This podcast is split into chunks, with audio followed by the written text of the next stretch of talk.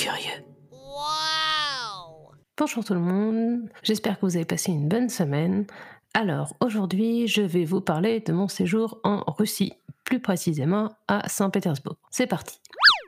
Alors, je suis allée à Saint-Pétersbourg il y a quelques années autour du Nouvel An avec deux de mes amis.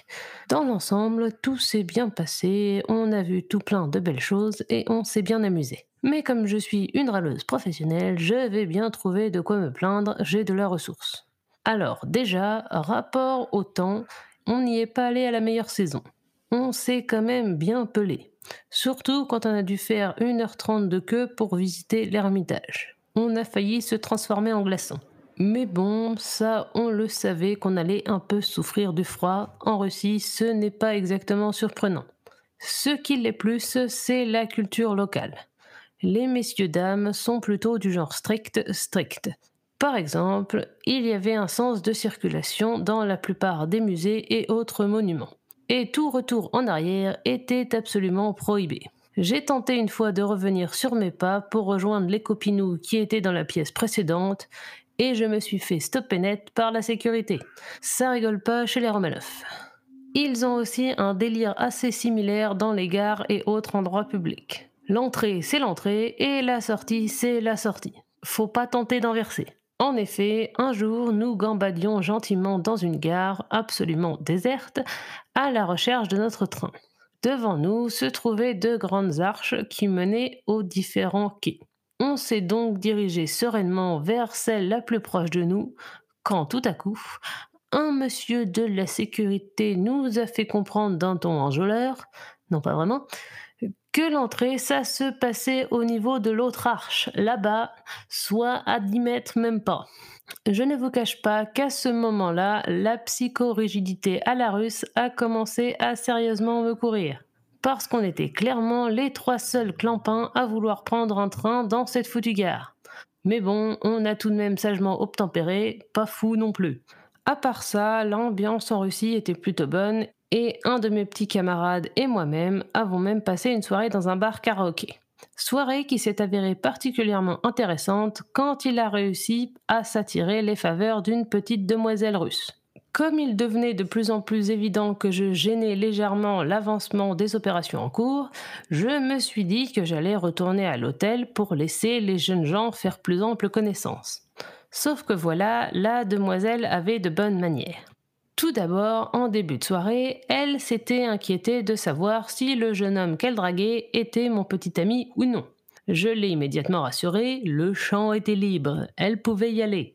Mais surtout, quand j'ai annoncé mon départ imminent afin de me pioter, elle a catégoriquement refusé de me laisser rentrer seule jusqu'à l'hôtel, pour des raisons de survie a priori, forçant ainsi mon ami à devoir me raccompagner pour ensuite revenir au bar la retrouver. Elle lui avait cependant imposé un petit challenge, elle ne l'attendrait pas plus de 30 minutes.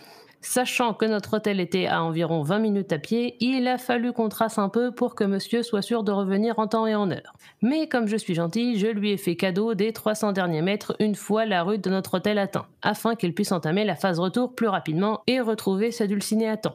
Le lendemain, on a eu la confirmation qu'il avait effectivement réussi.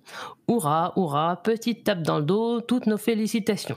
En papotant un peu plus, on a aussi découvert que, une fois les roucoulades terminées, sur le chemin du retour pour rejoindre notre hôtel, il avait eu une brillante idée. Plutôt que d'utiliser le pont pour traverser la Neva, ce qui le forçait à prendre un détour, cette andouille avait pris l'initiative de traverser la rivière gelée en mode patineur du dimanche sans aucune assurance que la glace allait résister, bien évidemment, et de nuit, of course. Mais surtout, le voyant faire, tous les bourrés de la zone ont bêtement suivi. La bêtise humaine me surprendra toujours.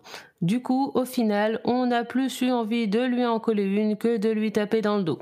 Parce que ce n'était pas vraiment dans nos projets de vie de ramener le copain version glaçon à ses parents. Mais bon, le séjour en lui-même a continué de battre son plein en toute tranquillité, jusqu'au moment où il a fallu se préparer au retour vers la France. Et c'est là que les vrais problèmes ont commencé. De 1.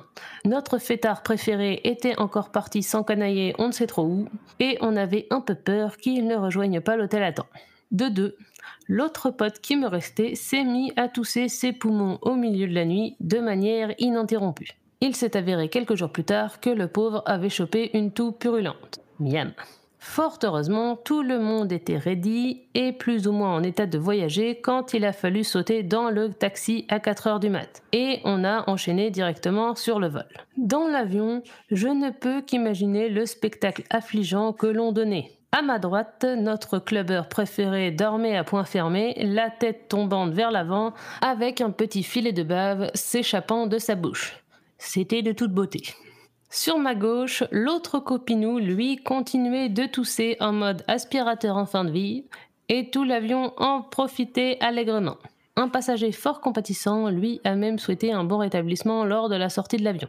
Et moi, j'étais donc au centre de notre petite rangée, et je tirais une tête de six pieds de long, maudissant intérieurement mes deux compagnons d'infortune, tout en essayant désespérément de trouver le sommeil. Ce fut un échec cuisant.